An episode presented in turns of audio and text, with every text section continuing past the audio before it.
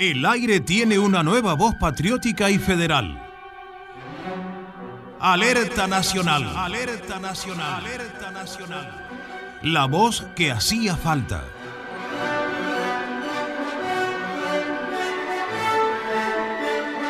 Un programa de interés político y cultural. Alerta Nacional. Una nueva voz para el despertar argentino. Alerta Nacional.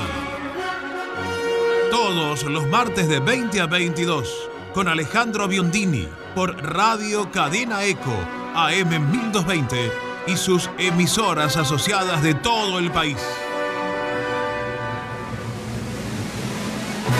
Auspicia este programa.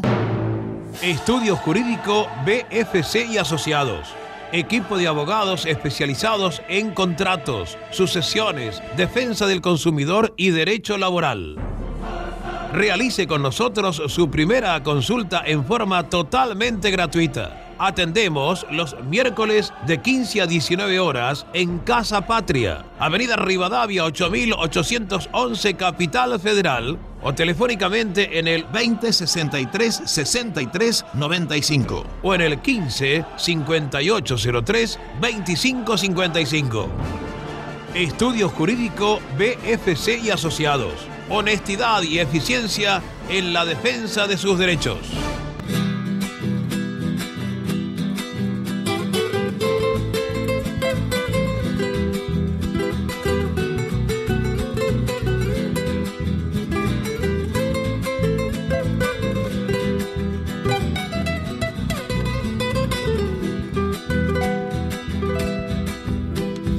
Mi corazón está latiendo cada vez con más alegría, porque por él está pasando toda mi sangre argentina.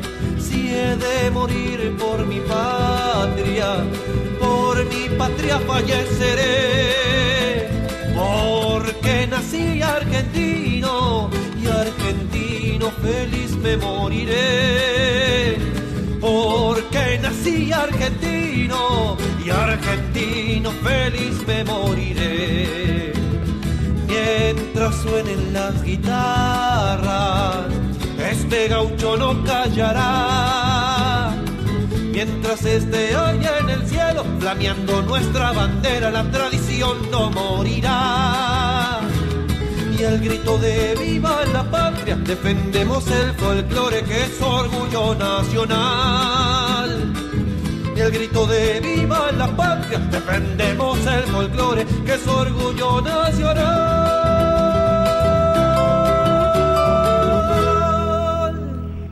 Muy buenas noches compatriotas, bienvenidos a esta emisión del 27 de noviembre de 2012 de Alerta Nacional, es nuestra emisión número 195 y como todas las semanas tiene el gusto de saludarlos Alejandro Carlos Biondini o simplemente Calqui. En esta emisión de Alerta Nacional de este espacio al servicio del despertar argentino que estamos transmitiendo para todo el país desde los estudios centrales de la AM 1220 Cadena Eco y sus emisoras asociadas. Como siempre también el abrazo, el saludo para todos los amigos que tanto desde Argentina como desde el exterior nos siguen a través de internet, tanto desde el portal de Cadena Eco en www.cadenaeco.com.ar como en la retransmisión en duplex que hacemos desde Alerta Nacional 24 horas en radio an24.com o también desde el blog específico de nuestro programa en alertanacional.com. Bien, el saludo a nuestro operador Javier Martínez, a todo el equipo de Alerta Nacional, a nuestros corresponsales y acá a nuestros compañeros en el piso. Héctor Jaime, ¿cómo andás? Muy bien, Alejandro, Gabriel, buenas noches, país. Muy bien, ya esperando fin de año, ¿no? Ya se acerca. Sí, sí. Ya estamos prácticamente ahí. llegaremos tranquilos. Y es un fin de año medio movido, ¿no? Mm. medio movido. A haber más de. O sea, vamos, difícil. estamos en el programa 195. Mira, tenemos, porque el último martes toca, evidentemente, 25 de diciembre, Navidad. Eh, bueno, no sé si vos vas a venir, Héctor. Sí, Me dijeron que él va a venir, ¿no? Todo sea por la patria. Él viene solo, hombre. Él viene, eh, exacto. Eh, bueno, 25 de diciembre transmite Héctor, no, hay ningún problema. No hay problema. Bueno, pero teóricamente nos quedan tres martes antes de fin de año, un año bastante movido, este, este cierre del 2012, veremos qué novedades acontecen. Y evidentemente el programa 200 nos va a tocar, eh, si seguimos en el aire, el año que viene, enero, febrero vamos a hacer un, re- un receso y recomenzamos en marzo. Así que calculo que vamos a hacer algún evento, alguna reunión, alguna invitación con los oyentes Seguro. para celebrar, si Dios quiere, en marzo del año que viene nuestros 200 programas. ¿Mm? ¿Qué les parece? Perfecto. Gabriel Croster, ¿cómo te va? Buenas noches, Calqui. Buenas noches, Héctor. Un saludo para toda la audiencia. Perfecto, vamos a recordarle entonces, Gabriel, eh, para los que quieran comunicarse con nuestros compañeros Bueno, pueden hacerlo al 5631-1220. o en el contestador automático, 5631-0044. correo electrónico. Mensajes arroba alertanacional.com. Muy bien. Como siempre vamos a estar enfocando distintas cuestiones que hacen tanto a la actualidad de nuestro país como del exterior. Vamos a tener la columna editorial en el próximo bloque que va a estar básicamente centrada en... Ustedes saben que el 29 de noviembre es el Día Internacional de Solidaridad con el Pueblo Palestino, así que vamos a hacer un editorial o una reflexión al respecto. Después, en el segundo bloque, vamos a estar desarrollando distintas claves de la actualidad política. El micro de salud, como siempre, a cargo del doctor Jorge Domínguez Pousada. En la columna jurídica, todo esto en el marco de la segunda hora, se va a estar tratando toda esta eh, polémica cuestión del persaltum o de esta figura del persaltum. Y en el último bloque, además de, distintas novedades, vamos, espero que lleguemos en este programa así, a escuchar un audio de Walter Romero vinculado con el tema de la ley de medios. Y no quiero dejar pasar que en el día de hoy, en este 27 de noviembre, se cumple el 224 aniversario del natalicio de Facundo Quiroga, justamente la Comisión Permanente de Homenaje a Facundo Quiroga, encabezada por el licenciado Silvestre Nali, en la mañana de hoy hizo un homenaje sobre el prócer argentino en el cementerio de la Recoleta, un homenaje al cual indudablemente nos sumamos desde Alerta Nacional. Y me gustaría, vamos a ver si, si tenemos tiempo en medio del programa de pasar el tema de Custom 71 de Julio Carricondo, un abrazo desde acá en la Gran Mendoza donde está, que precisamente le dedica al Tigre de los Llanos. Pero ahora vamos a hacer una pequeña pausa y ya continuamos con Alerta Nacional. Espacio Publicitario. Librería El Cid. Encontrá todo lo que buscas en librería artística y comercial. Libros y textos escolares. Librería El Cid. Pedro Morán 5311 Villa Devoto, Capital Federal. Por el auténtico peronismo de Perón. Por una Argentina sin odios ni revanchismos. Por una patria justa, libre y soberana. Agrupación Convergencia Peronista del Distrito de Morón. Adherida al Frente de Unidad Peronista. Presidente Domingo Bruno. Te invitamos a nuestra sede de Avenida Rivadavia 17983. Unidos venceremos.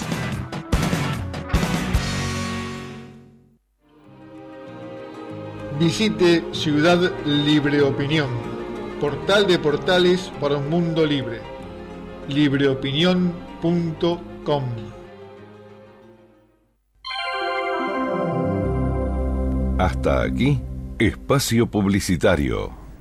Compatriotas, el próximo jueves el 29 de noviembre se celebra en todo el mundo el Día Internacional de Solidaridad con el pueblo palestino. Esta fecha fue instituida por las propias Naciones Unidas, por la Asamblea General. La primera resolución data del 2 de diciembre de 1977, ratificada por una resolución del 12 de diciembre, perdón, del 1 de diciembre del año 2006, y hace referencia a la resolución 181 que en el año 1947, justamente por parte de las Naciones Unidas, reconocía la existencia, la creación de un Estado árabe en Palestina. Indudablemente ese plan de partición inicial de Palestina, donde se iba a formar un Estado hebreo y un Estado árabe, no se cumplió precisamente por la acción colonialista del sionismo con sus aliados anglosajones, que no solamente se apropió de las tierras palestinas, sino que después de la creación de la entidad sionista autodenominada Israel, condenó al exilio en calidad de refugiados, en ese momento ya no más en el año 1948, a 800.000 palestinos. Y el 14 de mayo del 48 se produce la fundación, reitero, del denominado Estado de Israel, y el 15 de mayo el pueblo palestino, precisamente por los sufrimientos que se generó a partir de la existencia de esta entidad o Estado, entre comillas, genocida, lo denomina Día de la Catástrofe Palestina, conocido también con el nombre árabe Al-Nakba. En el año 77, la Asamblea de las Naciones Unidas, como dijimos, pidió que se observara, que se recordara internacionalmente este día de solidaridad con, con el pueblo palestino, lo cual eh, de alguna manera fue siempre como un factor irritante para lo que serían los poderes colonialistas y específicamente el sionismo.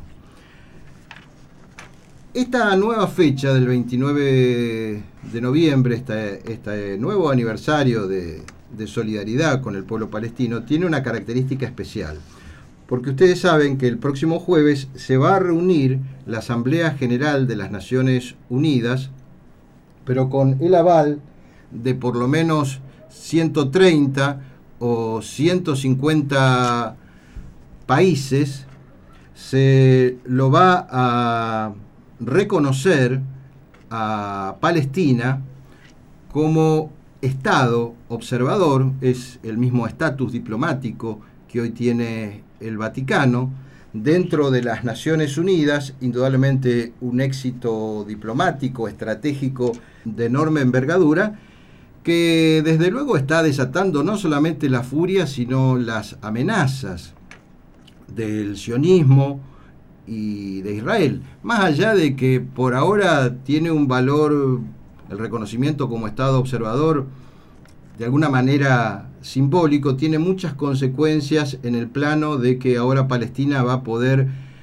podría acceder a partir de este reconocimiento como Estado pleno a la Corte Penal Internacional, justamente para eh, denunciar todos los genocidios, los crímenes que está cometiendo Israel, que fíjense que los voceros israelíes además de oponerse totalmente, por ejemplo, leo una declaración de Jihal Palmor, el portavoz del Ministerio de Relaciones Exteriores, donde dice que eh, Israel podría tomar un abanico de represalias, y escuchen esto, que va desde derrocar al presidente palestino, Abbas, hasta retener los impuestos que recauda Israel, acelerar la expansión de los asentamientos, o suprimir los permisos que tienen algunos políticos palestinos para cruzar los controles y salir de su territorio. Y amenazan además, justamente lo que les decía, si por ejemplo, estoy leyendo palabras textuales, los palestinos deciden utilizar la membresía para ingresar en la Corte Penal Internacional y denunciar abusos, Israel actuará en consecuencia. Esta es la imagen, eh, el rostro, la cara desnuda de lo que es el sionismo, que no le importan las resoluciones de las Naciones Unidas. Por supuesto que esta posición también es avalada por Barack Obama, por Estados Unidos, pero ha sufrido un duro golpe Israel en las últimas horas, que es el siguiente, que tanto Francia como España, a través de sus mm, ministros de- del exterior, han eh, ratificado o han confirmado algo que no, que no se sabía si iba a suceder o no, que van a apoyar, ¿verdad?, la incorporación de Palestina como Estado a las Naciones Unidas. Acá estoy leyendo justamente en el diario El País la confirmación del ministro de Relaciones del gobierno francés, Laurent Fabius, y también del ministro de Relaciones español, José María García Margallo. Es decir, que el aislamiento sionista a nivel internacional cada vez es mayor. También en la mañana de hoy se exhumaron los, los restos de Yasser Arafat. Eh, hay un comité internacional investigando eh, precisamente por las denuncias que hubo de su fallecimiento en el año 2004, que fue producto de un envenenamiento del cual se acusa a Israel y a los sionistas por eh, dosis anormales de polonio radiactivo que había en prendas íntimas de Arafat, o sea, fue envenenado. Y acá están interviniendo eh, técnicos suizos, rusos y también franceses. Es una investigación que va a llevar unos meses con la autorización de la propia esposa de Arafat, pero que sin duda esto va a terminar en un escándalo mayúsculo porque todos sabemos que Arafat fue envenenado. Además, lo, lo que quiero señalar es que debemos concebir, y por eso lo toco también en el marco de un programa que defiende la causa nacional, el ideal patriótico y nacionalista como el, nuestro, eh, la causa de Palestina no es una causa lejana, es una causa hermana, es decir, hay un problema claro de colonialismo. Los argentinos sabemos lo que es el colonialismo. Para eso, qué mejor ejemplo que la ocupación británica de Malvinas. Y en realidad los británicos fueron los primeros impulsores en su tiempo de la creación de este engendro denominado Israel, o sea, siempre Israel tuvo el paraguas colonialista anglosajón. Por eso, de alguna manera, debemos pensar que Malvinas y Palestina, Palestina y Malvinas son una misma causa, porque además tienen un mismo enemigo, que es el colonialismo. Y detrás de esas dos usurpaciones históricas han estado, desde luego, también los anglosajones. Y los argentinos, y los argentinos, además, debemos tener mucho cuidado respecto del futuro de nuestro país. Yo acá no voy a tocar temas que son extremadamente polémicos y por otro lado con fuentes de ninguna manera confirmadas, es decir, yo acá no voy a hablar ni de los llamados protocolos de Sion, ni del plan Andinia, porque todo ese tipo de cuestiones han sido tachadas de antisemitas y de un montón de cuestiones, yo no sé si lo serán o no, pero indudablemente son cuestiones tal vez de orden dudoso. Lo que no es de orden dudoso es el libro del Judenstadt, El Estado Judío, del año 1895, escrito y publicado evidentemente por el fundador del sionismo, por Teodoro Herz, y yo tengo la edición, la tengo en mi biblioteca, en mi casa, digo, como, como una prueba, por ejemplo, del año 1960, por parte de la organización sionista de Argentina, y acá yo les estoy leyendo la edición que hizo en el centenario del fallecimiento de Herz, la organización también sionista argentina, departamento Ashganá eh, con el auspicio de la Fundación Alianza Cultural Hebrea del año 2004. ¿Y por qué quiero decirles eh, que estemos atentos, porque en algún momento también se advertía a los palestinos respecto del plan sionista y algunos políticos no... Era como que no le daban importancia. Les voy a leer unos párrafos textuales de este libro del Judenstadt o el Estado judío de Teodoro Herz. Y dice así, eh, recuerden que es del año 1895 este libro. El plan es en su forma primera extremadamente sencillo, estoy leyendo la página 43, y debe serlo si se quiere que todos los comprendan. Que se nos dé la soberanía sobre un pedazo de la superficie terrestre que satisfaga nuestras necesidades como pueblo. A todo lo demás ya proveeremos nosotros mismos. Y habla acá de la coordinación en ese momento de dos entidades sionistas, la Society of Jews y la Jewish Company. Pero acá lo interesante es esta parte, donde dice, dos países, página 45, pueden ser tomados en cuenta, Palestina y Argentina. En ambos países se han llevado a cabo notables ensayos de colonización según el falso criterio de la infiltración paulatina de los judíos. Reitero, estoy leyendo un texto oficial del sionismo. Y después dice, mm, ¿cuál elegir? ¿Palestina o Argentina? La Society tomará lo que se le dé y hacia lo que se incline la opinión general del pueblo judío. La Society reglamentará ambas cosas. La Argentina es por naturaleza uno de los países más ricos de la Tierra, de superficie inmensa, población escasa y clima moderado. La República Argentina tendría el mayor interés en cedernos una parte de su territorio. La actual infiltración de los judíos los ha disgustado. Naturalmente, habría que explicar a la Argentina la diferencia radical de la nueva inmigración judía. Después dice que Palestina es su tierra inolvidable y habla de que, entre otras cosas, esta sesión se podría hacer, eh, por ejemplo, en el caso de que un país estuviera muy endeudado, entonces la Society of Jews se podría responsabilizar por una parte de las deudas del Estado, más otras obras, a cambio de ceder una parte de su soberanía. Señores, este, este libro, eh, reitero, auspiciado por la Fundación Alianza Cultural Hebrea, por la Organización Sionista Argentina, es el texto oficial mundial del sionismo. Así que, argentinos, estemos atentos. Hoy tenemos un país que prácticamente es embargado por deudas internacionalmente. Sabemos que tenemos una clase política cipaya. Seguimos siendo un inmenso territorio con una escasa población. la situación política en Medio Oriente cada vez está caldeando más. Podría en algún momento incluso producirse una emigración de Israel a la Argentina bueno, estemos atentos porque la segunda parte del plan sionista todavía no se ha cumplido. Y reitero, esto es un texto oficial, esto no son ni los llamados protocolos de Sion y el plan Andinia. Este es el texto oficial del sionismo internacional.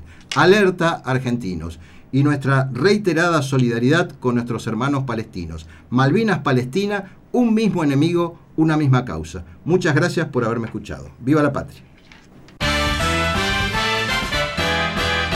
Cadena Eco la radio en todo el país.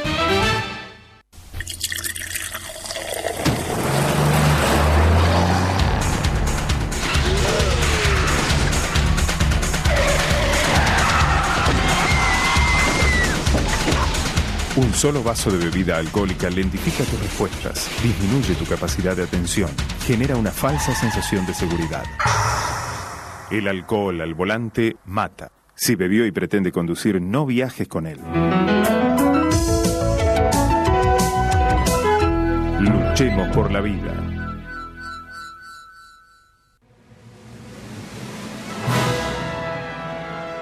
Estamos en Alerta Nacional, la voz patriótica que hacía falta, todos los martes de 20 a 22, con Alejandro Biondini.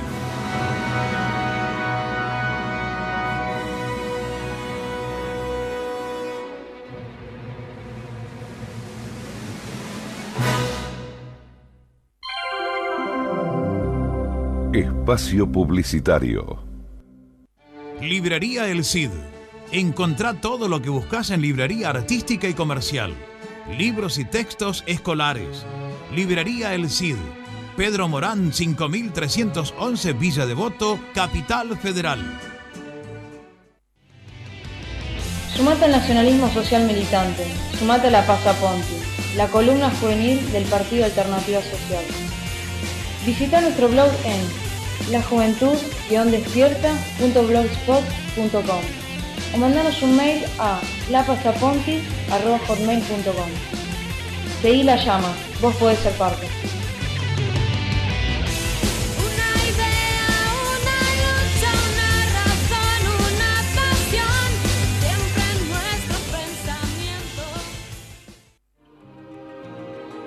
Visite Ciudad Libre Opinión, portal de portales para un mundo libre. libreopinión.com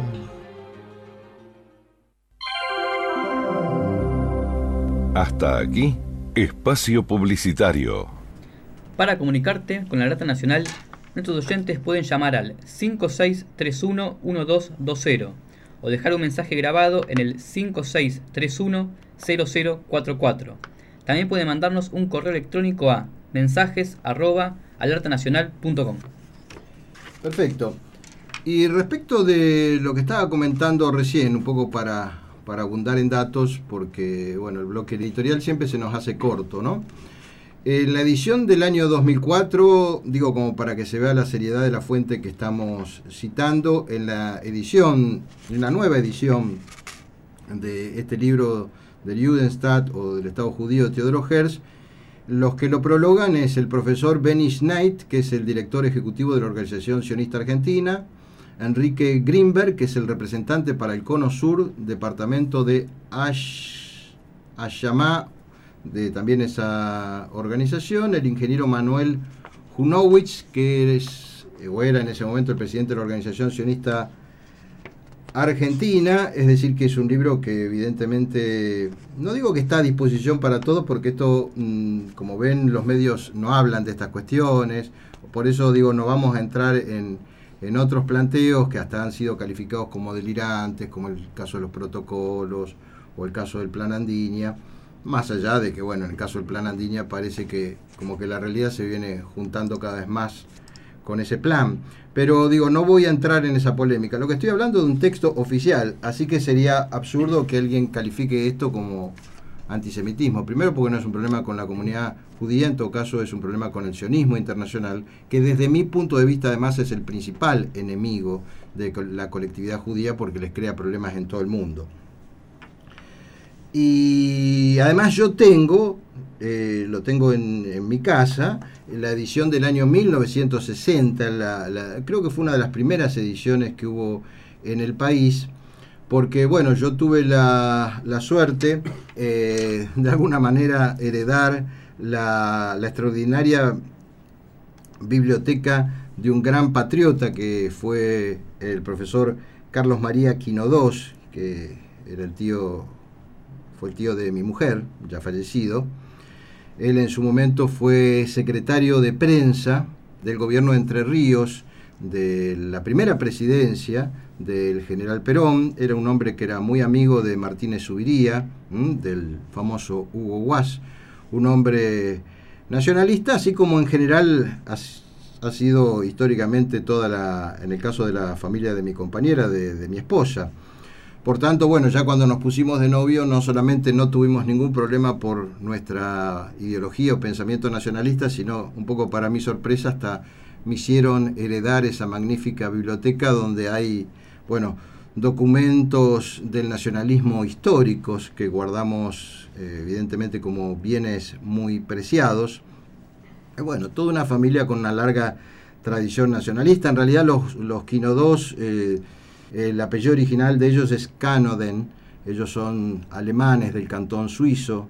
Y bueno, finalmente quedó Quinodos, incluso cuando fue el centenario de la llegada de los Canoden o de los Quinodos, se hizo una celebración de la Embajada Suiza, lo cual, bueno, no, quiere significar nada, pero digamos que eh, toda la familia siempre ha tenido, ha estado muy vinculada a la política y al nacionalismo, ha dado intendentes, legisladores, y bien, a mí me ha tocado, me tocó en suerte heredar esta biblioteca extraordinaria de Carlos María Quino II, y justamente de ahí es donde eh, me sorprendió, por no decir me espantó, la, lectura completa inicialmente de este libro y por eso yo nunca hablé ni me, embarqué en polémicas de los protocolos, aún con el respeto que le tenía al doctor Beberay Allende en el plan Andiña, sino directamente vamos a las fuentes. ¿eh? Y más ahora, en una actividad periodística, estamos citando fuentes, es decir, acá nadie se tiene que espantar de la cita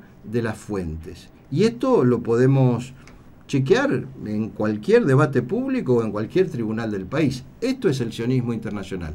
Por eso reitero, alerta argentinos. ¿No, Héctor?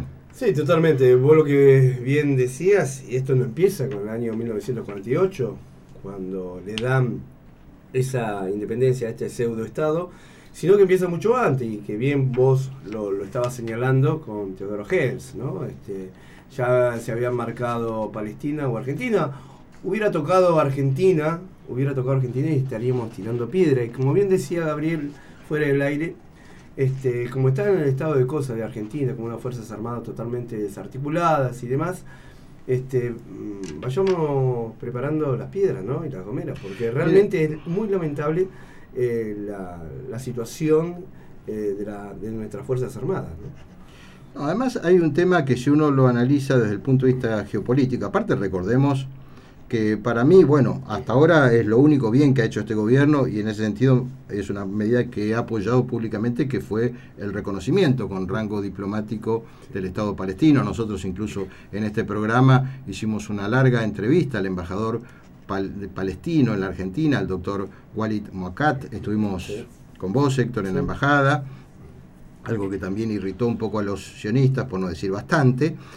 Eh, pero lo que yo me refiero es que desde el punto de vista geopolítico y militar, más tarde o más temprano, incluso hasta por una presión demográfica más allá del desbalance militar, es muy difícil que el denominado Estado de Israel, esa cuña colonialista, se pueda mantener en Medio Oriente. Entonces, ¿qué va a pasar? Pensémoslo. ¿Qué va a pasar? Si seguimos teniendo una Argentina concentrada su población en cuatro o cinco ciudades, sus fronteras desguarnecidas, eh, hoy sin gendarmería, sin fuerzas armadas y ahogada por la usura internacional. No vaya a ser que algún presidente trasnochado se le pueda ocurrir, o presidenta, se le pueda ocurrir cambiar deuda externa por soberanía.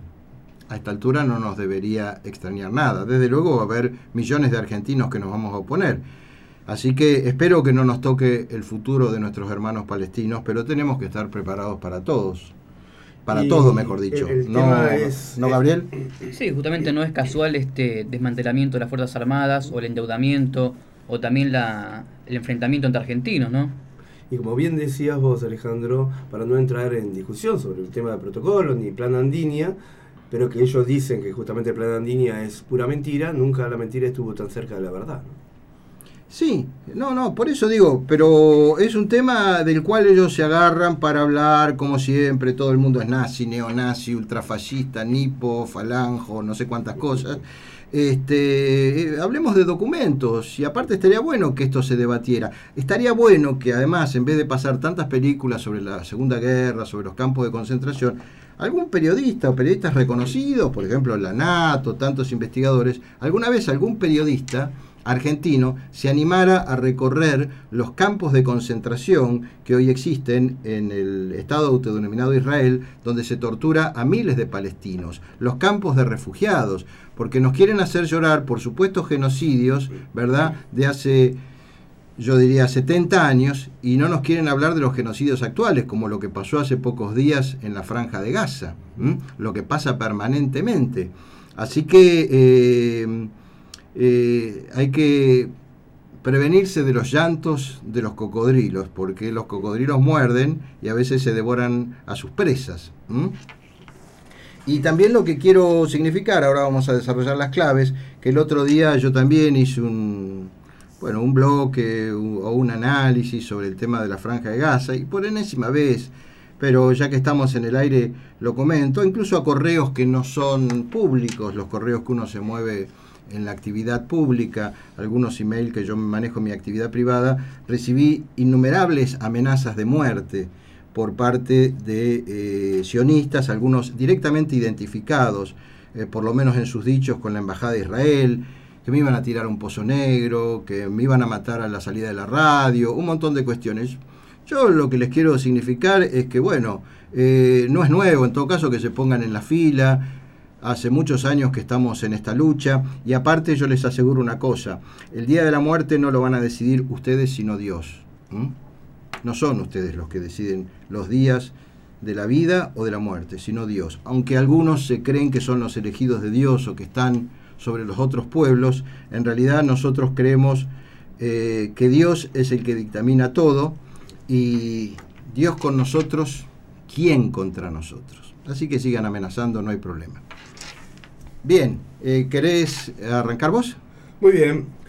Mientras todavía continúa el escándalo por el vínculo entre el jefe y buena parte de la plana mayor de policía de Santa Fe con un cartel de narcotraficantes, la radio cordobesa Cadena 3 difundió una nueva denuncia que esta vez afecta de lleno al gobierno kirchnerista de Catamarca. El último viernes, el senador nacional por esa provincia, Oscar Castillo, explicó que la policía había llevado a cabo un procedimiento en el acceso al camino de Portezuelo, situado a 18 kilómetros de la capital catamarqueña.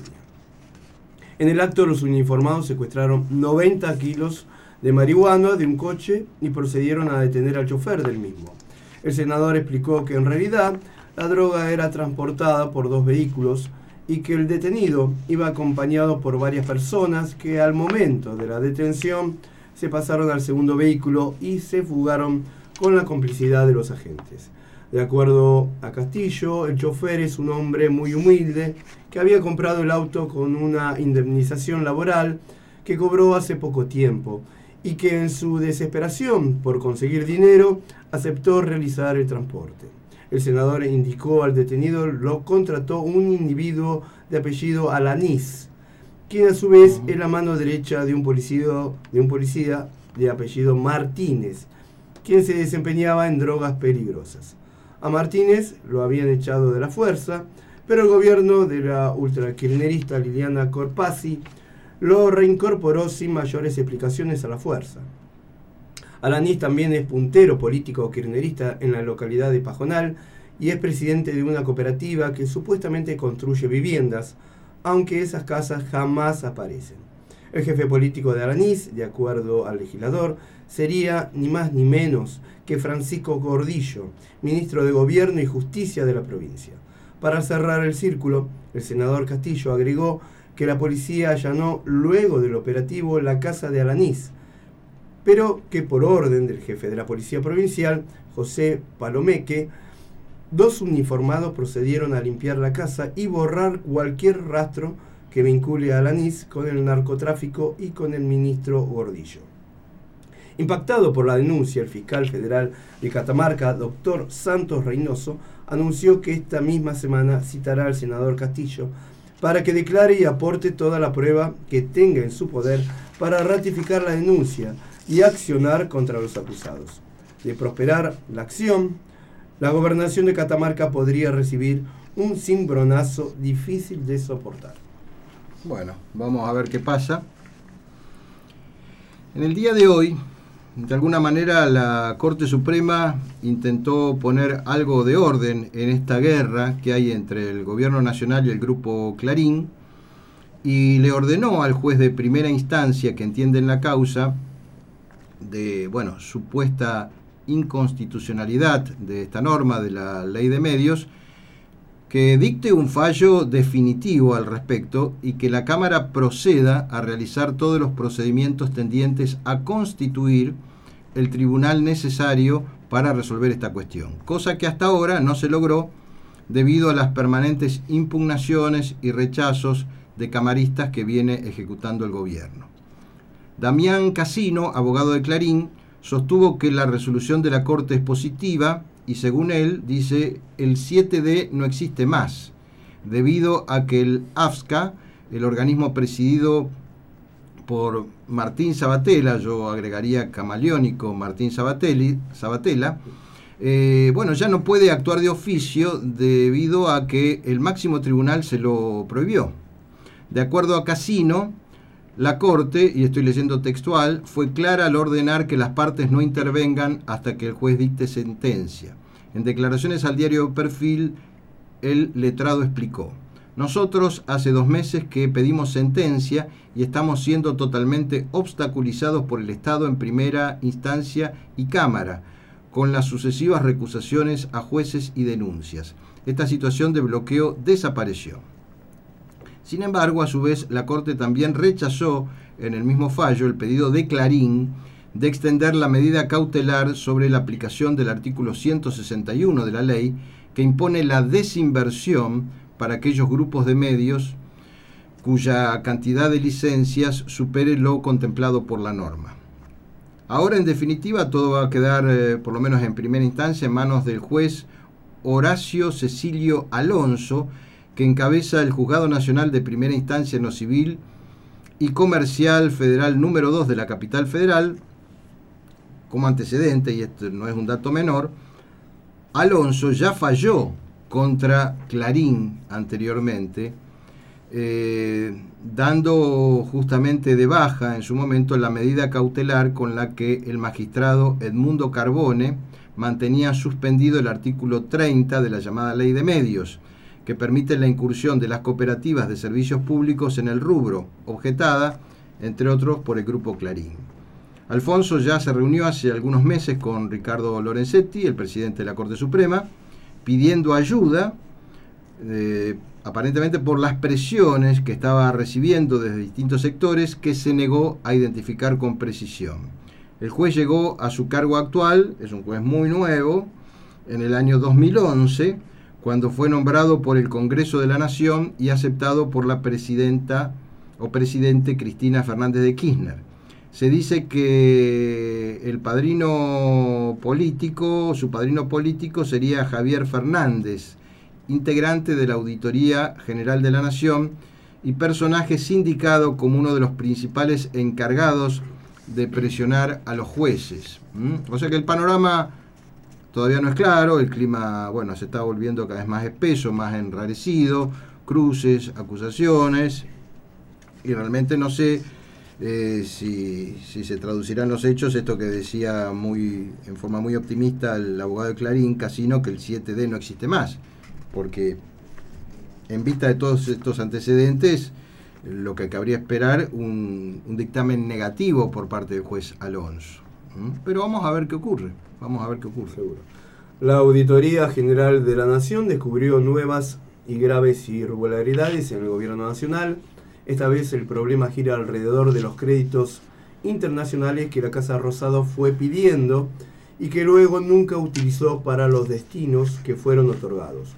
De acuerdo a un informe del matutino La Nación, el organismo analizó 61 préstamos tomados en forma reciente por el gobierno, de los cuales 37 fueron eh, subejecutados.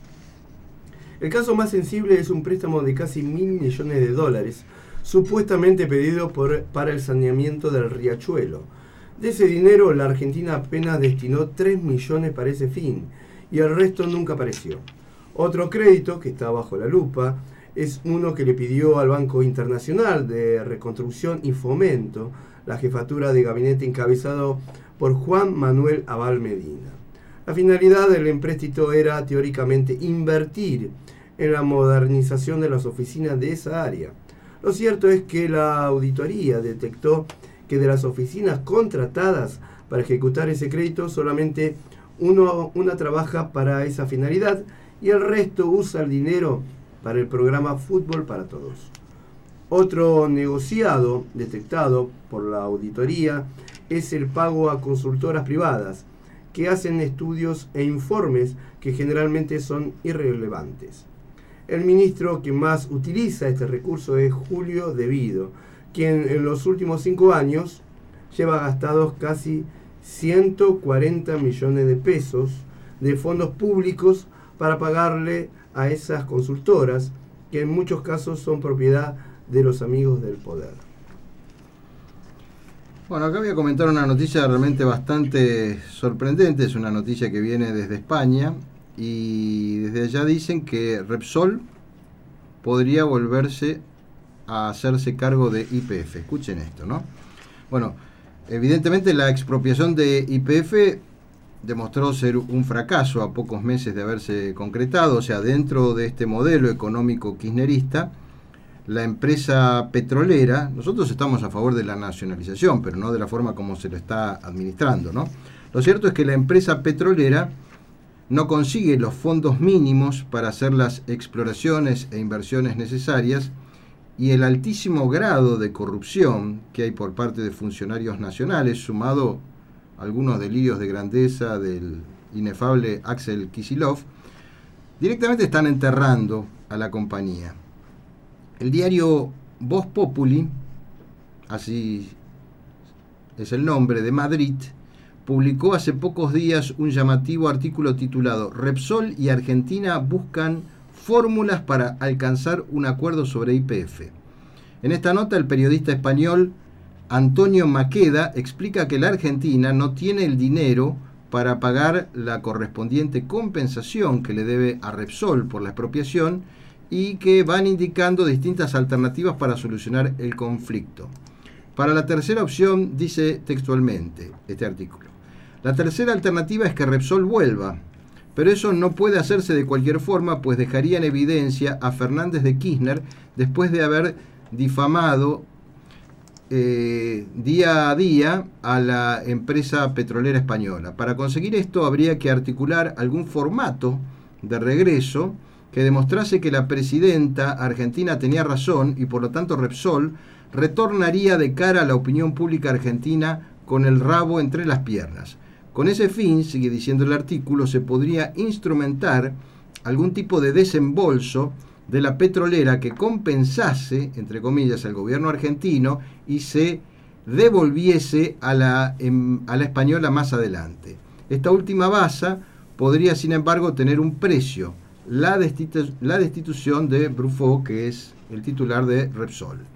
Más adelante, Maqueda informa que el propio Miguel Galucio, presidente de IPF, ya, le, ya le, explicó a la presidente que la única forma de reflotar la empresa es que vuelva a Repsol, porque nadie, absolutamente nadie, quiere invertir en nuestra petrolera a raíz de las malas políticas financieras del gobierno.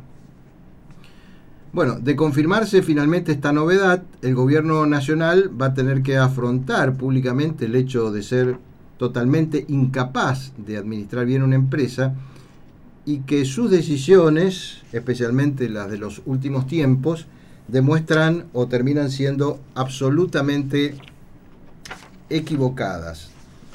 Y todavía creo que tenemos un par de... Tenemos tres minutos. Bueno, quiero comentar una noticia cortita, también vinculada a empresas. Parece que Denor está buscando que, que, la, que el Estado Nacional la expropio, la salve. La empresa de provisión de electricidad de Denor dice que está atravesando una, atravesando una crisis terminal. La compañía privada no realiza inversiones mínimas y necesarias del año 2000 Actualmente sus acciones cayeron a un piso histórico. Con este panorama, bueno, es natural que los cortes de suministro se multipliquen todos los días en diferentes ciudades. Sin embargo, una nota del economista Miguel Ángel Boyano, publicada esta semana, revela que en realidad la empresa está buscando que el gobierno la expropie para poder así librarse de sus responsabilidades sin tener que pagar un peso. Actualmente Denor vale unos 83 millones de dólares, una cifra irrisoria, y si el gobierno le aplicase todas las multas que corresponde y decidiera expropiarla, prácticamente tendría que obtener el control en forma gratuita, pero como contrapartida va a recibir una empresa quebrada y vaciada.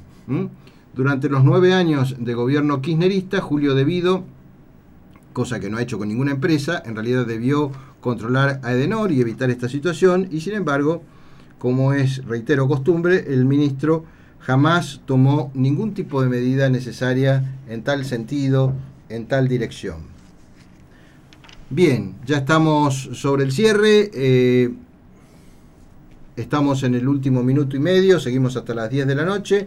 Les comento entonces que en, el próximo, en la próxima hora vamos a estar tratando eh, en la columna jurídica el tema del persaltum el micro de salud del doctor Domínguez, por supuesto la opinión continental que nos envía desde México el profesor Salvador Borrego y distintas novedades y también vamos a poner un audio de Walter Romero. ¿Nos comentás el- los teléfonos, por lo menos? Bueno, para comunicarse Para con comunicarse nuestro con programa pueden nuestros hacerlo al 5631-1220. Si nos quieren dejar un mensaje grabado, pueden hacerlo al 5631-0044 y un mail en mensajes arroba alertanacional.com. Y no quiero dejar de cerrar este bloque de la primera hora con una gran felicitación a nuestra amiga, compañera, colega Susana Celices, quien recibió la semana pasada el diploma de reconocimiento a su labor por parte de la Comisión Permanente de Homenaje a la Gesta del Atlántico Sur. Desde acá, en nombre de todo el equipo, el afecto de siempre y una enorme felicitación para Susana Celices. Ahora sí, vamos a una pausa de unos minutos y ya continuamos con Alerta Nacional. Cadena Eco. La radio en todo el país. Radio Cadena Eco. Radio Cadena Eco. Estilo, contenido y capital auténticamente argentino. Como nuestra gente.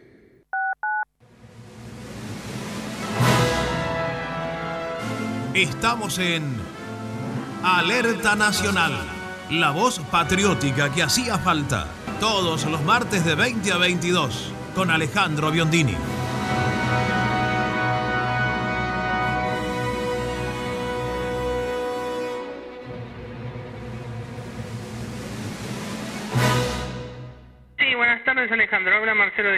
Por fin el doctor Moner Sanz ha hecho una denuncia conducente contra alguien que realmente se lo merece, eh, aunque por un motivo fútil, porque yo también lo padecía el juez Janicobo Corral. Francamente es el rey de los prevaricadores. Te compadezco que tú también lo hayas padecido. Muchas gracias. ¿Cómo le va, Kaviski? Soy su antiguo vecino, Willy, de Ramos Mejía. ¿Qué hay sobre, qué, qué me puede decir de esa información que andaba circulando por internet? Nueva convocatoria y cacerolazo nacional para el jueves 6 de diciembre. Eh, está en internet. Eh, bueno, me parece muy pronto, yo estoy a favor de cualquier manifestación de la gente, de los cacerolazos, pero me parece muy pronto esa fecha. No estoy muy de acuerdo. Bueno, le dejo un abrazo y nos comunicamos en otro momento.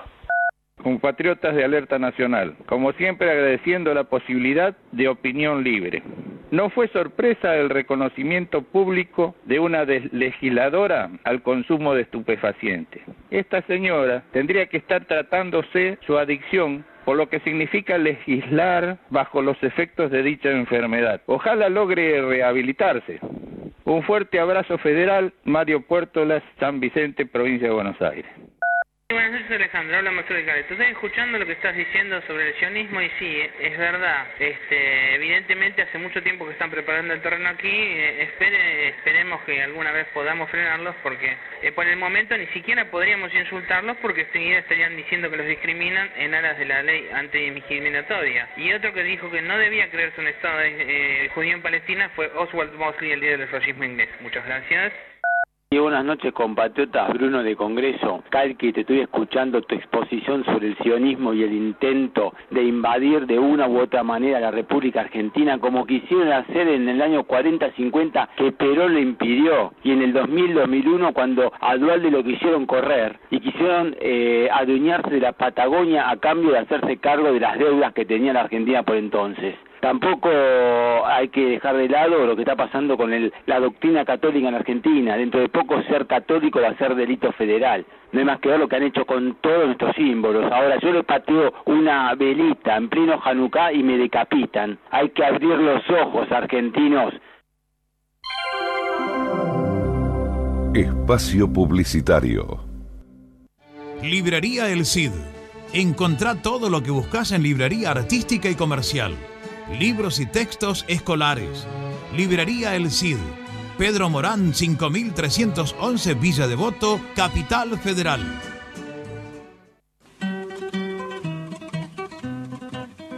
El CEDICAP, Centro de Difusión Casa Patria, lo invita a concurrir a sus conferencias y eventos nacionalistas.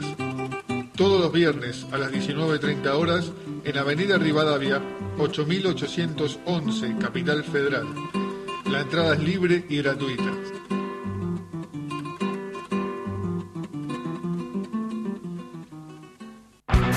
Por el auténtico peronismo de Perón. Por una Argentina sin odios ni revanchismos. Por una patria justa, libre y soberana. Agrupación Convergencia Peronista del Distrito de Morón. Adherida al Frente de Unidad Peronista. Presidente Domingo Bruno. Te invitamos a nuestra sede de Avenida Rivadavia 17983. Unidos venceremos.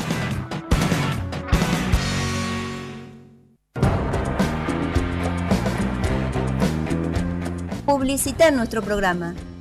Escribinos a publicidad arroba alertanacional.com.ar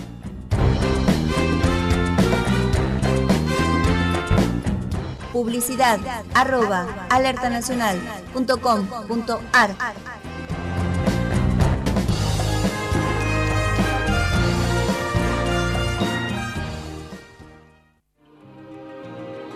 Visite Ciudad Libre Opinión, portal de portales para un mundo libre. libreopinión.com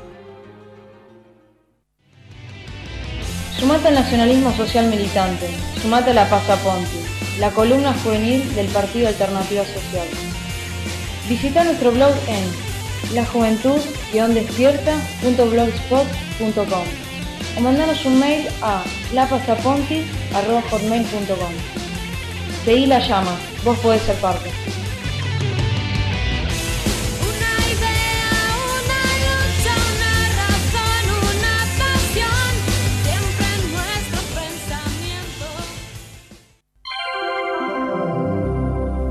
Hasta aquí, espacio publicitario.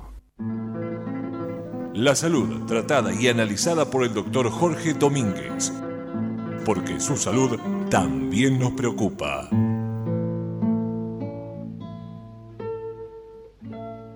Buenas noches compatriotas. En la emisión de la fecha vamos a empezar a considerar un fenómeno que se ha dado en denominar bullying, de acuerdo a la palabra en inglés, y que traducido al castellano significaría más o menos así como acoso o hostigamiento. Es un fenómeno de violencia no natural que se da entre alumnos, entre gente muy joven. Esto comenzó hace algunas muy pocas décadas insólitamente con la democracia. En la escuela secundaria ser un fenómeno notorio y ahora se ha extendido alarmantemente aún a la primaria. Todos o casi todos recordamos nuestra etapa escolar infantil con nostalgia, con buenos recuerdos, por ahí algún que otro tema negativo, pero en general es una etapa muy positiva de nuestras vidas, donde hemos aprendido mucho, sobre todo a relacionarnos con nuestros iguales, con nuestros maestros, con nuestros padres, en fin, con el resto de la sociedad. Pero ahora con esto que llaman democracia, lamentablemente, ¿saben? Cambió y cambió para mal. Convengamos que entre los adolescentes y los niños ha habido siempre choques, problemas, confrontaciones, pero no de magnitud tal que lleve a lesiones físicas de importancia como sucede ahora con este llamado así bullying. Fíjense, por ejemplo, en Mendoza, una nena de 13 años fue golpeada por sus compañeros por ser obesa. Un nene se suicidó en la localidad bonaerense de Temperley porque, según la versión de su abuelo, no soportó que se burlaran de él continuamente en la escuela. Otro chico, de 8 años, se negó a ir al colegio porque lo cargaban por pobre y por traga. A un adolescente en el ámbito de la capital federal lo indemnizaron en el mes de marzo porque tuvieron que extirparle un testículo producto de las palizas reiteradas que le propinaron sus mismos compañeros de estudios. O sea que como vemos, esto no es un mal menor, esto es una cosa peligrosa, reciente y destructiva. Estos casos mencionados se dieron en lo que va del presente año, y no es casual. Fíjese que el llamado bullying no da ya tregua en las aulas argentinas. Ahora ya advierten que este acoso escolar aparece en la escuela primaria y en los primeros grados, a partir de los 8 años. Y los maestros dicen que le faltan herramientas para hacerle frente. Hace ya rato que se habla de hostigamiento entre estudiantes, pero sin embargo no hay estadísticas oficiales serias que armen un escenario real, exhaustivo, sobre este tipo de acoso. Tampoco existe una ley que brinde un marco institucional integral a la cuestión de la violencia escolar. No hay programas interdisciplinarios capaces de abordar la complejidad de este fenómeno, que no es nuevo, pero que sí ha aumentado en intensidad muchísimo en estos últimos tiempos. Fíjense que hay 10 proyectos de ley, nada menos que 10 proyectos de ley en el Congreso de la Nación que conservan el Estado parlamentario, pero que aún no se han ni siquiera discutido. Los únicos datos confiables surgen de monitoreos de la Facultad Latinoamericana de Ciencias Sociales y de UNICEF, publicados en el año 2011 respecto a una investigación que fue hecha en el 2009 con datos recogidos en el 2006. O sea que estamos con un atraso en cuanto a recolección de datos en este tema específico de aproximadamente 6 años. Y esto ocurre, fíjense qué notable, a pesar de que existe una repartición en el Ministerio de Educación de la Nación que se llama Observatorio de Violencia Escolar. Vamos a repasar muy brevemente opiniones de profesionales consultados ad hoc que compartimos totalmente. En primer lugar, empecemos con una declaración del psicoanalista y presidente del Segundo Congreso Internacional sobre Conflictos y Violencia en las Escuelas, realizado en junio pasado, licenciado Fernando Osorio. Dice, era un fenómeno de la escuela media, pero ahora ya lo estamos observando en la primaria. Está estimulado por la accesibilidad a la tecnología. Por eso también ha prosperado el llamado ciberbullying, o sea, el bullying, el acoso por medio de la Internet. Otra especialista en cultura juvenil, de nombre Roxana Morduchovitz, agrega, las agresiones entre chicos existieron siempre, pero advierte que hoy hay riesgos adicionales. En primer lugar, una llegada mayor, puesto que la Internet amplificó la audiencia, que ya no se limita al aula. En segundo lugar, el anonimato, porque el acoso digital no se realiza cara a cara. Y tercero, que no desaparece, quiere decir que la agresión se almacena y puede sobrevivir por mucho tiempo. Y por último, el ciberbullying se expande más rápido y más fácil que el bullying directo, o sea, el bullying físico, de persona a persona. Otra profesional consultada, de nombre Sara Sussman, aclara. Antes reconocíamos características comunes de los chicos maltratados. Eran tímidos, estudiosos, con inhibiciones para el deporte o los juegos. Hoy le puede pasar a cualquiera. Nadie está exento del acoso en una sociedad donde las instituciones destinadas a proteger a los niños, como la familia y la escuela, se han debilitado. Fíjense lo importante que es esto y que compartimos en un 100%. Estamos en una sociedad donde las instituciones destinadas a proteger a los niños, como la familia y la escuela, se han debilitado. Yo diría están en franca descomposición. Y la pregunta que se hacen los especialistas es, ¿los docentes están capacitados para hacerle frente a las situaciones de acoso escolar? La semana que viene vamos a volver a reiterar un poquito estas ideas para refrescarlas. Vamos a ver aspectos que estos profesionales dejan de lado, pero fundamentalmente vamos a analizar por qué esto ocurre y por qué nadie tiene una idea ni interés en solucionarlo. Hasta entonces, compatriotas. Estos fueron los consejos del doctor Jorge Domínguez, matrícula nacional 43307 hasta cualquier momento. Y recuerde, su salud es su bien más preciado. Cuídela. Les damos a todos nuestros oyentes, a nuestra audiencia, la bienvenida a la segunda hora de Alerta Nacional. Estamos, los invitamos a que nos acompañen hasta las 10 de la noche. Estamos recibiendo muchos mensajes, les pedimos disculpas, vamos a leerlos en el último bloque, pero si no, no van a entrar, bueno, el tema que se va a desarrollar ahora en el bloque o en la columna jurídica, también quiero referirme a, bueno, algunos, sobre todo una pregunta, el, saludo para todos los que han dejado mensaje, que nos hacía el amigo Willy de Ramos sobre este tema del 6D, coincido con, ese, con esa apreciación, pero es un tema para desarrollarlo un poquito más inextenso. Así que ahora, bueno, estamos conversando. Bienvenido a la mesa el doctor Alejandro César Biondini Hijo. Alejandro César, ¿cómo te va? ¿Qué tal? Bueno, buenas noches para vos, para Héctor, Gabriel, para todo el equipo y para todos los oyentes que están del otro lado. Perfecto, entonces, ¿qué vamos a hablar ahora en la columna jurídica? ¿De qué vamos a hablar? Básicamente vamos a hablar, eh, digamos, dentro de lo que es la columna, que es algo muy breve, eh, de un tema que ha estado en, los últimos, en las últimas semanas en boga en la parte del derecho, que es el tema de la sanción del persaltum, digamos, que es no es la primera vez que existe en la Argentina el persaltum, es una cuestión herencia del menemismo, como muchas cuestiones que tiene el gobierno, eh, que en este caso lo que se procedió fue en el Congreso Nacional, la semana pasada se eh, sancionó la ley del Persaltum, una ley breve, tiene dos artículos, falta todavía, bueno, reglamentar cómo procede el Persaltum, pero bueno, básicamente explicar un poquito qué es, los orígenes, etcétera, etcétera. Eh, primero que es el persaltum, bueno, el término viene del latín, que significaría por salto o saltear. Eh, lo que correspondería jurídicamente, no hay, hay, que dejar de tanto invocar el latín y sería el término real sería salto de instancia, si lo castellanizamos. Persaltum en realidad es un concepto muy antiguo, salto de instancia sería lo más adecuado. Y básicamente es una, una posibilidad, una alternativa que tiene el Poder Ejecutivo de, eh, en las causas federales, no en las causas provinciales, en las causas federales, cuando un juez de primera instancia dicta un fallo, el Poder Ejecutivo tiene la posibilidad, en casos invocando lo que es gravedad institucional, que es un, una idea un poco abstracta, o sea, qué es gravedad institucional, o sea, qué es lo que se interpreta de un lado y del otro, pero bueno, puede ir eh, el gobierno, el Poder Ejecutivo, solicitar, esta, invocar esta gravedad institucional o las partes y pedir que la Corte tome la causa, salteando a la Cámara, a la Cámara de Casación eventualmente, etcétera, etcétera. Allí la Corte recepta el caso y, digamos, dicta primero, lo primero que dicta es si corresponde o no. Tendrá que verificar los requisitos. Los requisitos, como no están reglamentados todavía, no se sabe cuáles son, digamos, ¿no? Uh -huh. Hoy, por ejemplo, Clarín intentó hacer un persaltum y ya se lo rebotaron, digamos, ¿no? Este, ahora, primero y principal, el persaltum, ahora explicamos qué es, pero vamos a ser claros, políticamente Diana Conti, diputada ultra cristinista, que ya nos amenazó con el concepto de Cristina Eterna, uh -huh. ella dijo que eh, la ley, esta tiene nombre y apellido, o sea, esta ley salió específicamente por el tema de la ley de medios, por el tema del conflicto con Clarín, digamos, ¿no?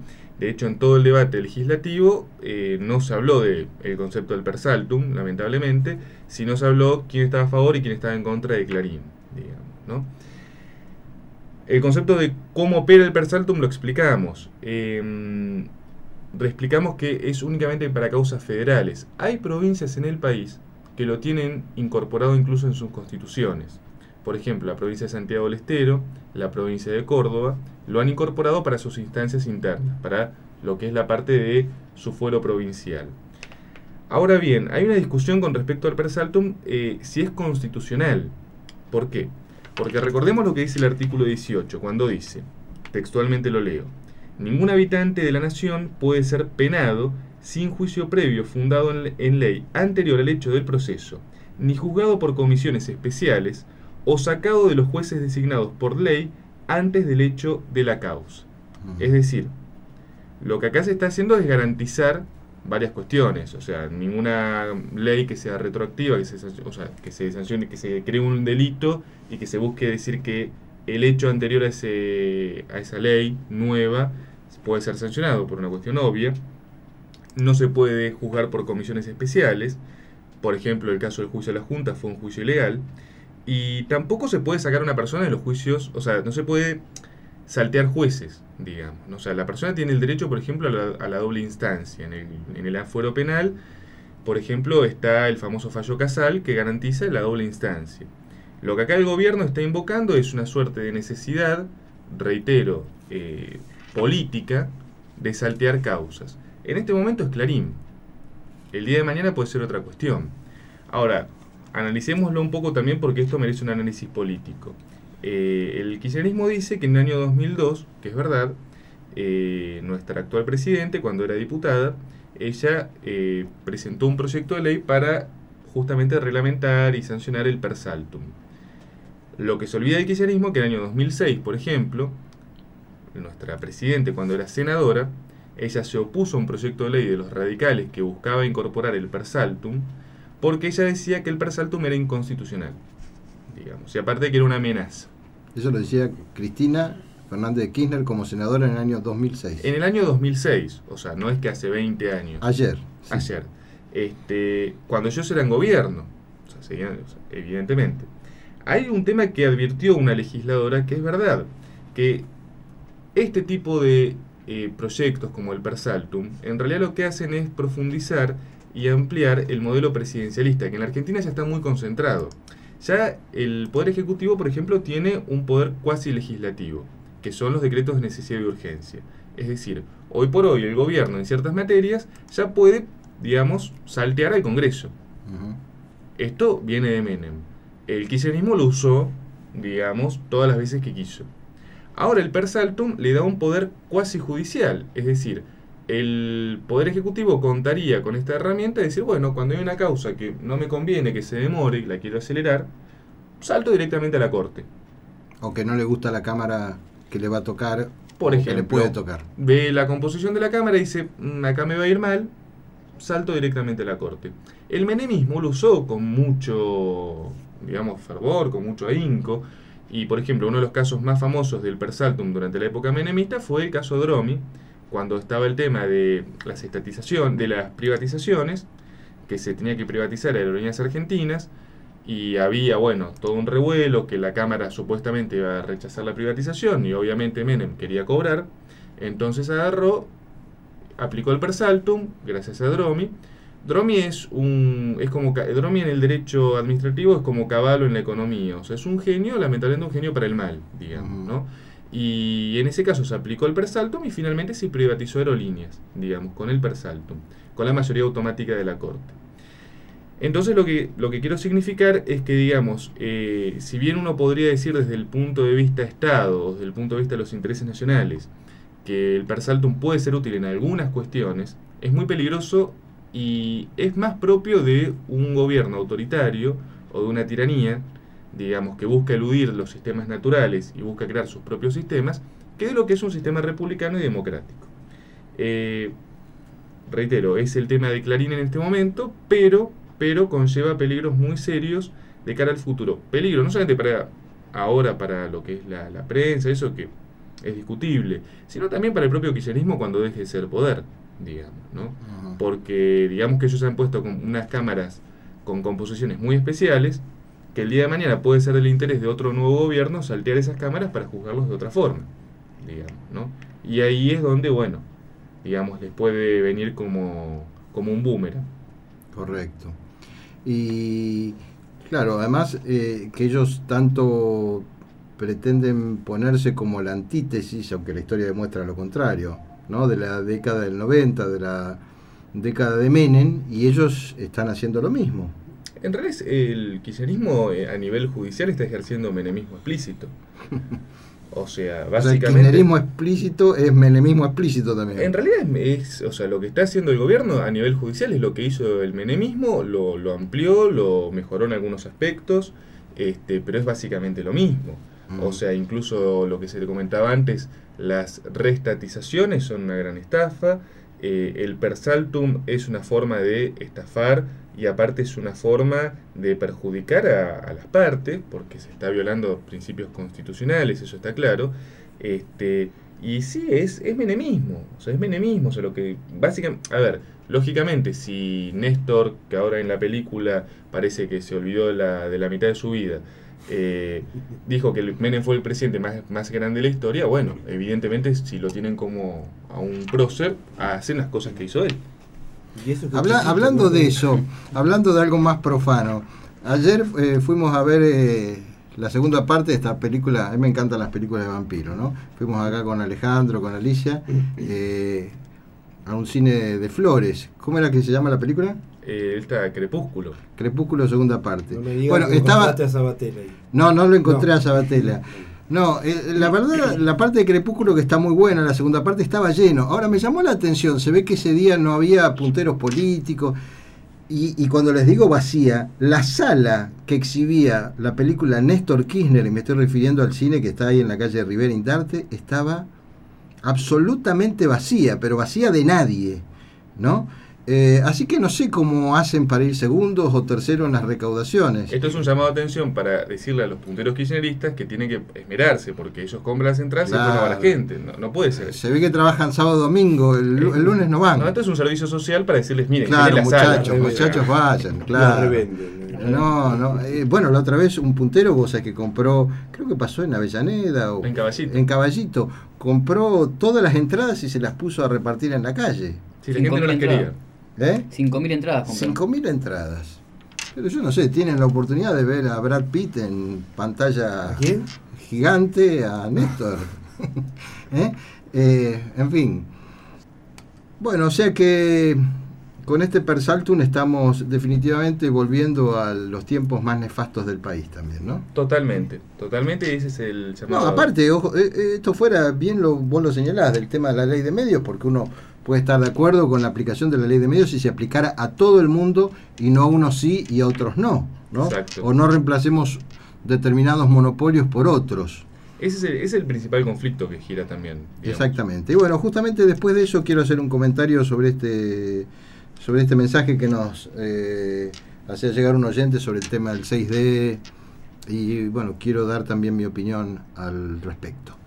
Ahora sí, hacemos entonces una pausa y ya continuamos con Alerta Nacional. Gracias Alejandro César. ¿eh? Gracias a usted. Cadena Eco. La radio en todo el país.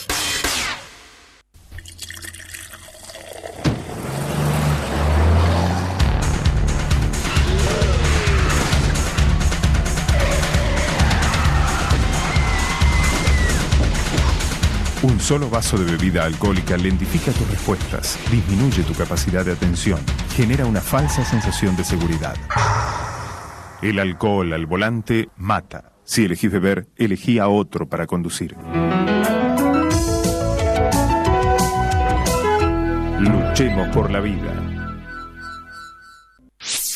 Tu radio también está en derradios.com. www.derradios.com. El sitio latino de radios. Estamos en Alerta Nacional, la voz patriótica que hacía falta, todos los martes de 20 a 22, con Alejandro Biondini.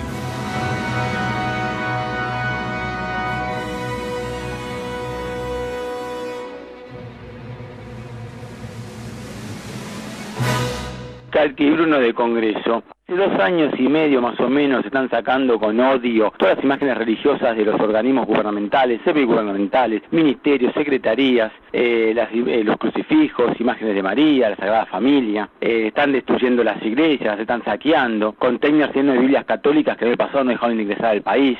Eh, la Virgen de la cancha de Santa Fe que la destruyeron, no se sabe qué pasó. Ahora lo que pasó con la Virgen del Rosario que le rodeó la corona. Hola, soy Jiménez de La Ferrere. Quería consultarles si han hecho una entrevista a Susana Trimarjo de Fundación Verita Verón o a Victoria Villarroel. Es muy interesante el programa, continúen así. Espacio Publicitario. Librería El Cid. Encontrá todo lo que buscas en librería artística y comercial. Libros y textos escolares. Librería El Cid. Pedro Morán 5311 Villa Devoto, Capital Federal. Por el auténtico peronismo de Perón. Por una Argentina sin odios ni revanchismos. Por una patria justa, libre y soberana. Agrupación Convergencia Peronista del Distrito de Morón. Adherida al Frente de Unidad Peronista. Presidente Domingo Bruno. Te invitamos a nuestra sede de Avenida Rivadavia 17983. Unidos venceremos.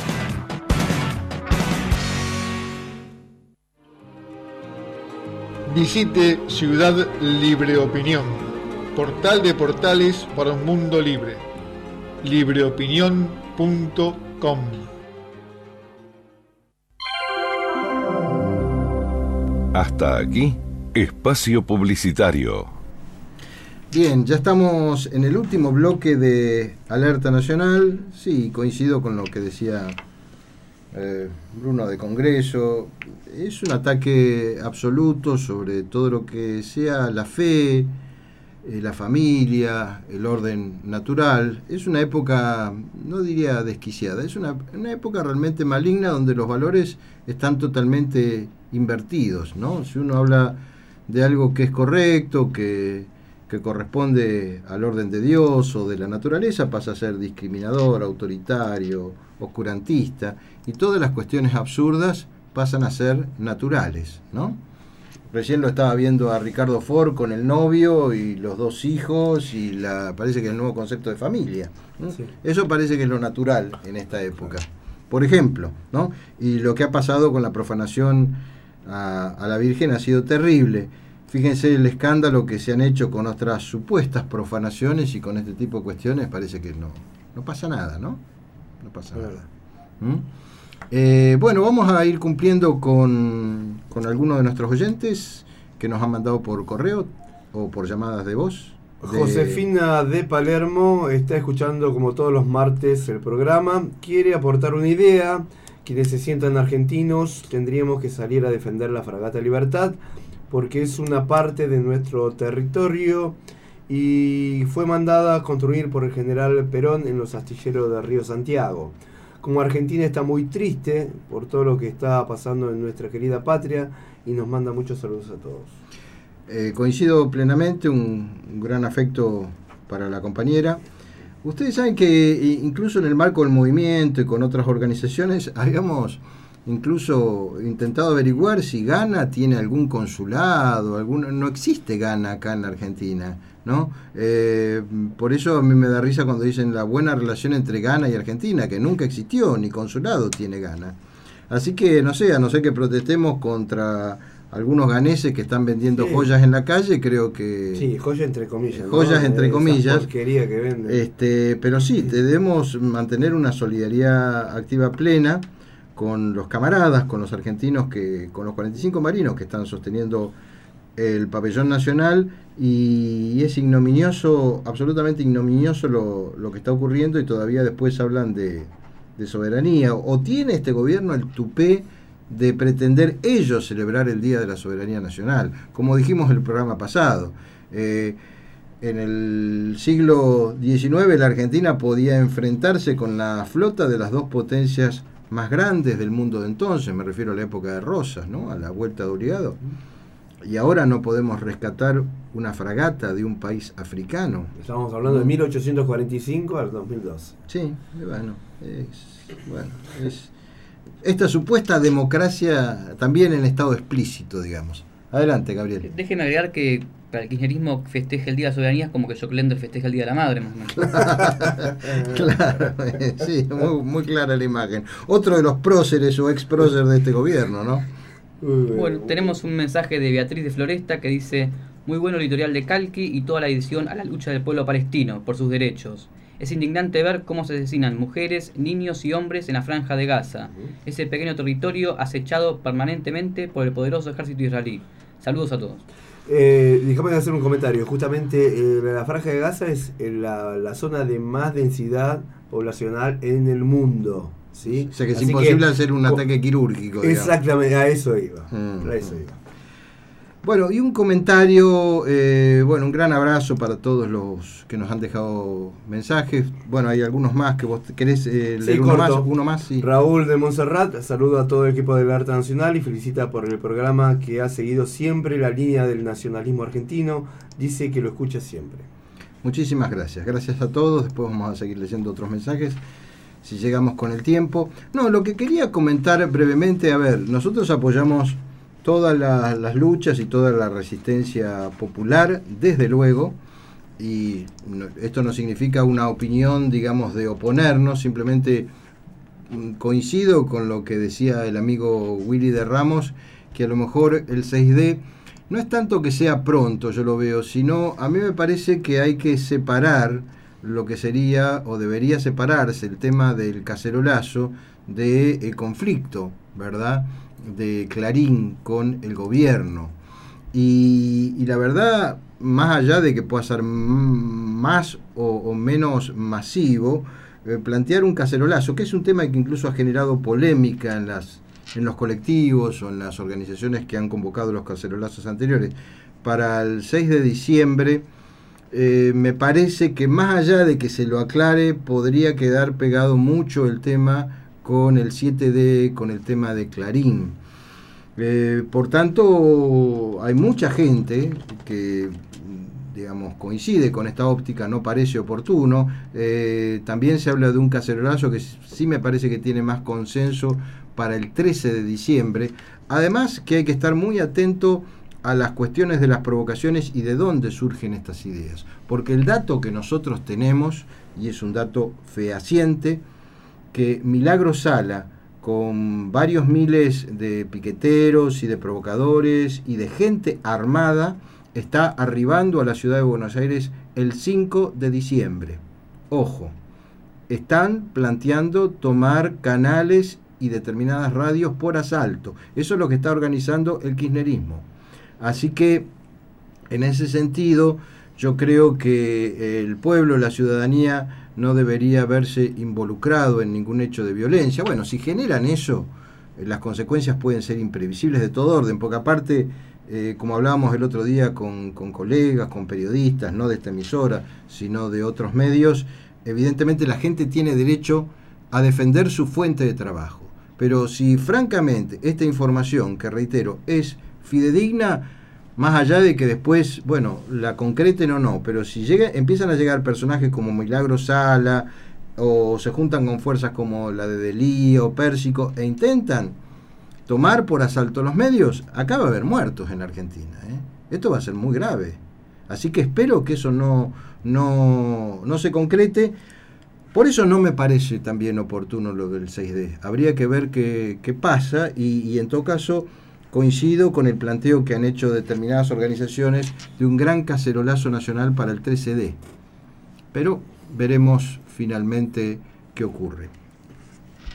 Eh, no vamos a tener tiempo de desarrollarlo, pero ahora que estamos hablando tanto de las fechas claves, de, los D y de los N del mes anterior, el 15 de diciembre va a ser una fecha aparentemente eh, importante desde el punto de vista de, de, los intereses de este gobierno y de su mal manejo de todas las cuestiones, entre otras cosas, haberse casado con la usura y ahora lamentarse con los planteos de la usura internacional, porque, bueno, el 15 de diciembre es una fecha que preocupa a, la Casa Rosada por todo este tema del fallo del juez eh, Griesa y todo lo que ello implica en los pagos que tendrá que hacer la Argentina. De eso vamos a, desarrollar dentro de unos minutos si, si tenemos tiempo.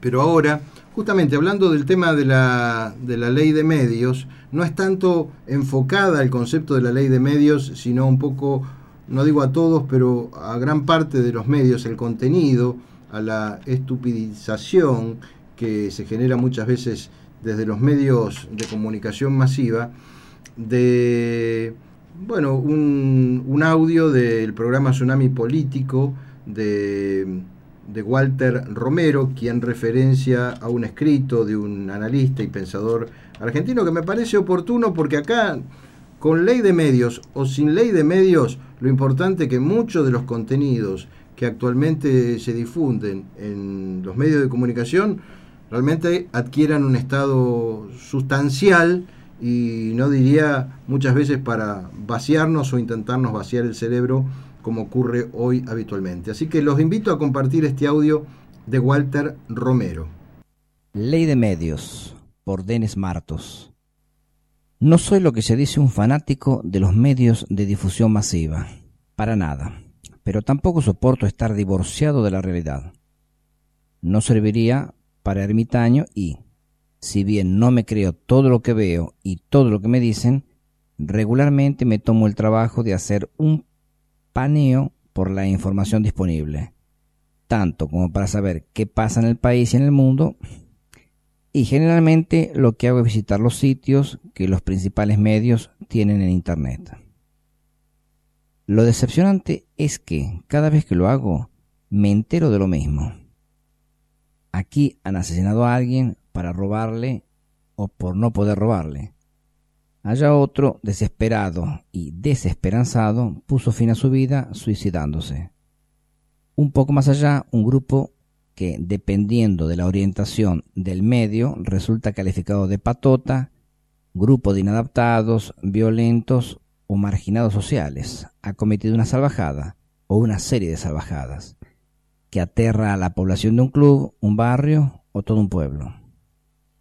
Que saquearon una vivienda, que secuestraron a un hombre, que violaron a una mujer, que mataron a alguien que se resistió o que ni siquiera se resistió. Buscando otro tipo de noticias me entero de que el político fulano volvió a criticar al político mengano. Sutano denunció a Perengano. Un ex funcionario, otro era muy famoso, está envuelto en un escándalo porque se descubrió lo que todo el mundo sabe desde hace por lo menos 10 años.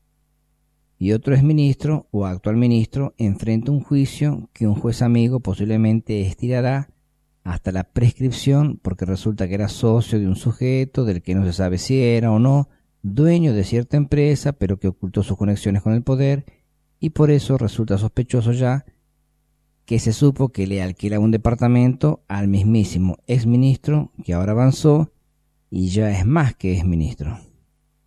Porque como todo el mundo sabe, los políticos son multifuncionales. Tanto les da ser intendentes, gobernadores, presidentes, diputados o senadores, como ministro de Educación, de Justicia, de Salud Pública o directores del Instituto Nacional de Física Nuclear.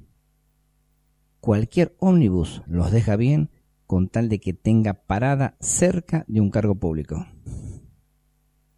Si voy para atrás en el tiempo, los que dicen saber me recuerdan que hace unos meses el precio de la soja había alcanzado ciertos niveles, lo cual es bueno porque esta Argentina retóricamente justa, libre y soberana resulta que es fácticamente soja dependiente. Y también se ha vuelto gasoil dependiente, gas dependiente, fármaco dependiente y hasta dólar dependiente, aunque algunos se emperren en no querer admitirlo y crean que construyendo un relato que se da de patadas con la realidad me van a hacer desaparecer el corralito cambiario y hasta el bosque de arbolitos que veo todos los días por la calle Florida repitiendo como un mantra. Cambio. Dólares. Reales. Euros.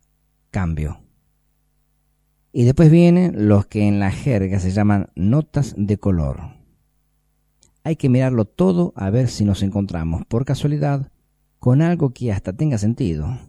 Estamos en la era audiovisual, que es bastante más visual que audio. Lo que no se ve en una pantalla no existe pero el verso que acompaña a la imagen entra por un oído y sale por el otro sin hacer escala en los cerebros. Así todo, de pronto me entero que la policía detuvo a una celebridad. Lo encontraron con mucha droga encima, o le pegó a su mujer, o cruzó un semáforo en rojo y puteó a la gente de tránsito que lo detuvo por conducir en estado de ebriedad cataléptica, o se puso a orinar en público, o se quedó con unas joyas que le habían prestado. Pero está todo bien porque su abogado, que cobra 480 dólares la hora, ya prometió lavar hasta la más nibia pulcritud y el buen nombre y honor del imputado o la imputada. Por supuesto que también se puede ver en internet el video en donde el metrosexual o la exhibicionista botoseada balbucea algunos sonidos parecidos a palabras refiriéndose al hecho, y uno puede llegar a inferir con un poco de suerte y buena voluntad que es todo mentira, que es un invento de los medios, que los paparazzi construyeron todo el asunto y que eso es algo que atenta contra la democracia.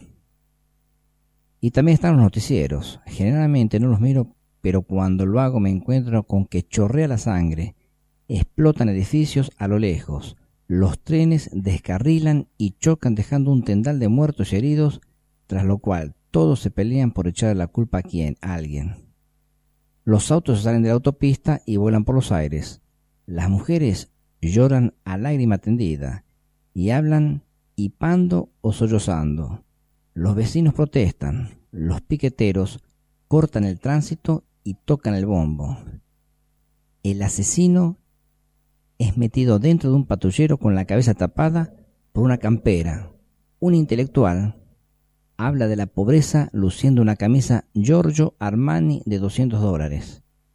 Tras lo cual, la cámara se mete en una villa de emergencia en donde el entrevistado denuncia la falta de oportunidades y habla peste de los ricos que se viven en los countries, con lo cual retorna el intelectual para culpar de toda la sociedad, es decir, a mí y a todos ustedes, excluyéndose implícitamente el mismo, claro, y todo eso concentrado, compacto, rápido y casi en simultáneo, porque así se intensifica el efecto dramático.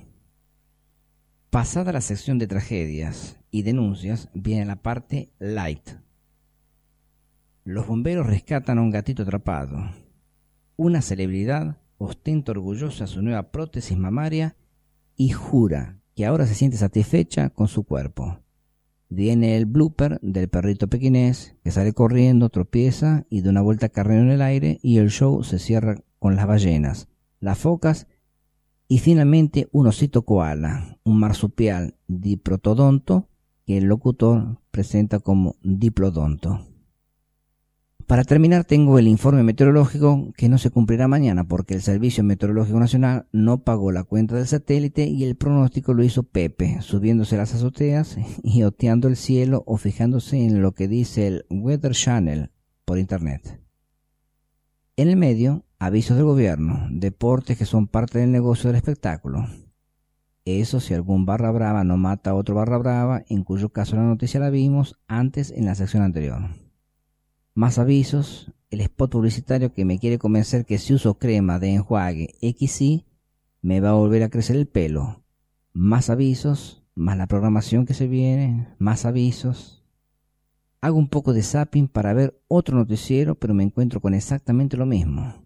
Los mismos videos, las mismas fotos, las mismas noticias, los mismos comentarios, casi los mismos furcios, así que, con la cabeza hecha bombo, apago el aparato y por un buen rato gozo de ese silencio que se ha convertido en algo tan raro que dentro de poco vamos a tener que pagar para obtenerlo.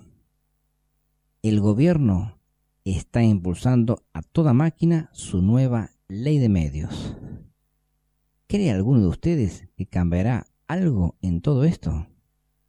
Yo no. La mediocridad no se elimina por ley.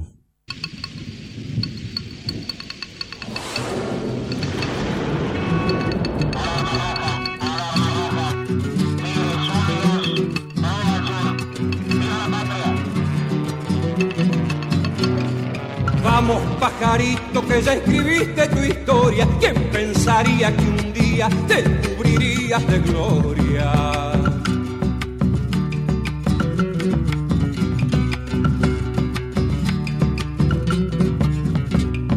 Guapeando en el aire al invasor lo frenaste, otro salvaje del cielo sorprendiste con coraje.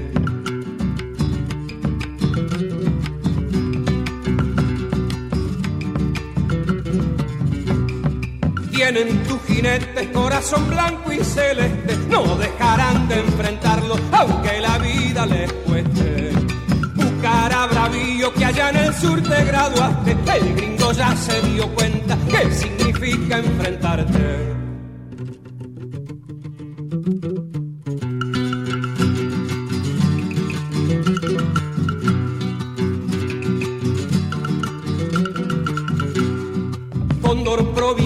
Tu cuna fue cordobesa, el mundo entero comenta de tu atrevida proeza.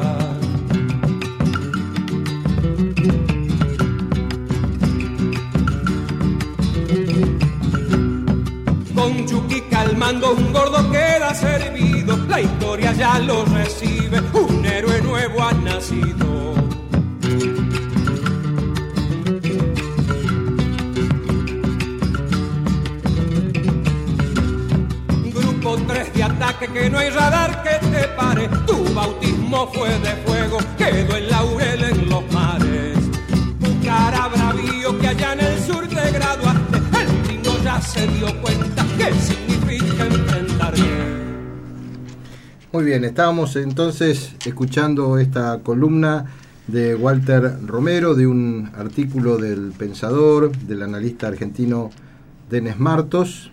un tema ácido, pero indudablemente cierto sobre el contenido en general de casi todos los medios de comunicación y también lo estábamos escuchando a el amigo Rimoldi Fraga. Y simplemente quiero comentarles antes de, de que ya, ya nos estamos yendo, ya estamos prácticamente en el último minuto, que vamos a estar cubriendo el próximo viernes 30 de noviembre la presentación de Hugo del Carril Hijo en el centenario del nacimiento de don Hugo del Carril en el Luna Park. Ya vamos a irradiar el informe en el próximo programa y después lo vamos a comentar el, el 15 de diciembre vamos a hacer la fiesta o el brindis de fin de año de Casa Patria bueno, queremos invitarlos a todos los oyentes que deseen concurrir. No nos queda más que enviarles a todos y cada uno de ustedes un fuerte abrazo federal, a seguir adelante, a no bajar los brazos. Si Dios quiere, nos encontramos el próximo martes en Cadena Eco, como siempre a las 20 horas, y nos despedimos con nuestro tradicional estilo. ¡Viva la patria! ¡Viva, la patria! Auspició este programa Estudio Jurídico BFC y Asociados. Equipo de abogados especializados en contratos, sucesiones, defensa del consumidor y derecho laboral. Realice con nosotros su primera consulta en forma totalmente gratuita. Atendemos los miércoles de 15 a 19 horas en Casa Patria, Avenida Rivadavia 8811 Capital Federal o telefónicamente en el 2063 63 95 o en el 15 5803 2555. Estudio Jurídico BFC y Asociados. Honestidad y eficiencia en la defensa de sus derechos.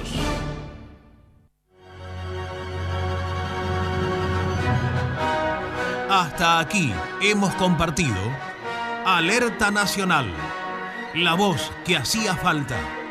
El próximo martes, desde las 8 de la noche, volvemos a alzar nuestra voz para un nuevo despertar argentino. Alerta Nacional, el programa de Alejandro Biondini. Alerta Nacional. Nacional. Nacional.